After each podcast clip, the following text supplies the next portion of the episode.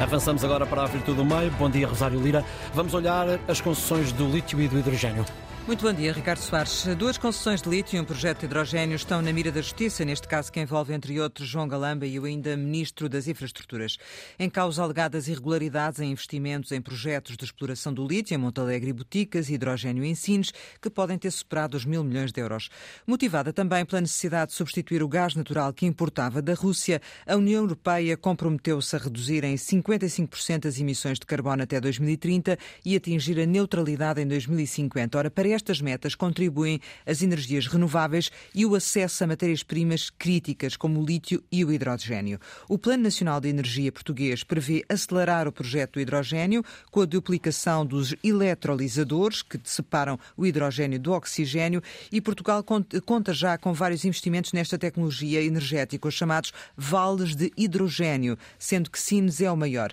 E já agora dizer que em relação ao lítio convém esclarecer que há exploração de lítio em Portugal, nomeadamente na Guarda. Ora, de acordo com um estudo recente da Associação do Setor, a APREN, em 2022 as energias renováveis pouparam até 1.600 euros na eletricidade a consumidores domésticos. Só em outubro, as fontes renováveis abasteceram 67% do consumo de eletricidade do país. Manuel Falcão, João Goberno, muito bom dia. Manuel, em que medida é que estes casos podem comprometer uh, ou devem ou não comprometer o processo de transição energética em Portugal? Bom dia, Rosário. Bom dia, João. Eh, eu gostaria, em primeiro lugar, de separar a questão do lítio da questão do hidrogênio. O lítio tem, sobretudo, a ver com uh, os meios de transporte, com os, a substituição de motores de combustão por motores elétricos não poluentes, que não emitem CO2. Uh, eh, mas o lítio em si, quer na exploração do lítio, quer na sua transformação para utilização em baterias, quer depois no processo de reciclagem de baterias, levanta muitas dúvidas sobre se de facto estamos a ir num caminho menos poluente e menos perigoso do que a utilização dos combustíveis fósseis. A questão é mais complicada do que esta simplicidade com que eu disse, mas há cada vez mais perguntas sobre qual é que é efetivamente a capacidade do lítio ser uma solução verde, digamos assim. Já o hidrogênio verde é outra conversa, porque o hidrogênio verde, em princípio, tem um efeito uh, poluidor muito, muitíssimo mais baixo do que os processos normais de produção de eletricidade e de utilização de energia. Portanto, são dois pontos diferentes. E assim em comum têm, uhum. em comum têm uma coisa: precisam de investimentos enormes para poderem existir. E esses uh, investimentos enormes traduzem-se em concessões e é quando se traduz na, aplica na uh, aprovação dessas concessões que os problemas podem começar a surgir terá sido o caso. Hum. Hum, João, esta questão que, que, agora se coloca relativamente ao lítio, ao hidrogênio, podem, no fundo, comprometer o, o, plano em curso e que, de certo modo, compromete também as metas e, e o nosso futuro? Bom dia, Rosário. Bom dia, Manel. Eu diria que não podem comprometer de maneira nenhuma. Há um Plano Nacional de Energia e Clima para 2030. A Rosário já deu uh, indicações de quais são as metas e o facto de haver, uh, isto pode parecer uma contradição, mas o facto de haver um negócio tóxico não pode pôr em causa que se caminhe para o, o objetivo da descarbonização. Eu, eu segundo aquilo que o, que o Manuel disse, separando o lítio do hidrogênio, até porque, uh, de acordo com alguns estudos que consultei, o, o, lítio pode ser um bem a entrar em escassez já em 2025 o que significa que, além do mais, uh, pode haver aqui uma, uma necessidade de acelerar a exploração até a coisa se esgotar. Em relação ao hidrogênio verde, pois sim, senhor, investimentos, vamos a isso. Uh, a minha dúvida uh, mais lata é se não poderia haver aqui uma espécie de reserva natural no sentido dos meios de propriedade na produção e na exploração desse hidrogênio verde.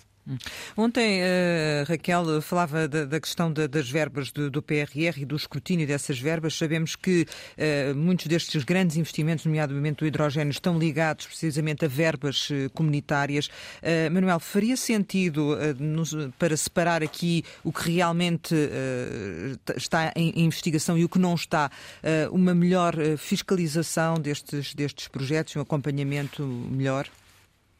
Isso é um desejo que todos nós temos, mas o histórico recente da atividade uh, nessas matérias em Portugal não nos dá assim grandes tranquilidades, digamos assim. É evidente que os negócios devem ser fiscalizados, é evidente que o Estado deve ser uma pessoa de bem, é evidente que os agentes do Estado que atribuem determinadas concessões devem estar acima de qualquer suspeita. Infelizmente, na história recente, não é isso que tem acontecido e é isso que põe muitas pessoas em sobreaviso. Eu, eu subscrevo completamente aquilo que o João disse sobre o facto de devermos separar o, a questão da, da utilização do hidrogênio verde da questão dos negócios tóxicos que podem existir à sua volta e, na realidade, temos que caminhar para a utilização de outras fontes de energia. Em relação ao lítio, queria só dizer mais uma coisa. Como o João disse, é uma, eh, é uma fonte finita e há cada vez mais indícios que algumas das principais marcas automóveis estão a caminhar no sentido de tentarem que haja baterias de sódio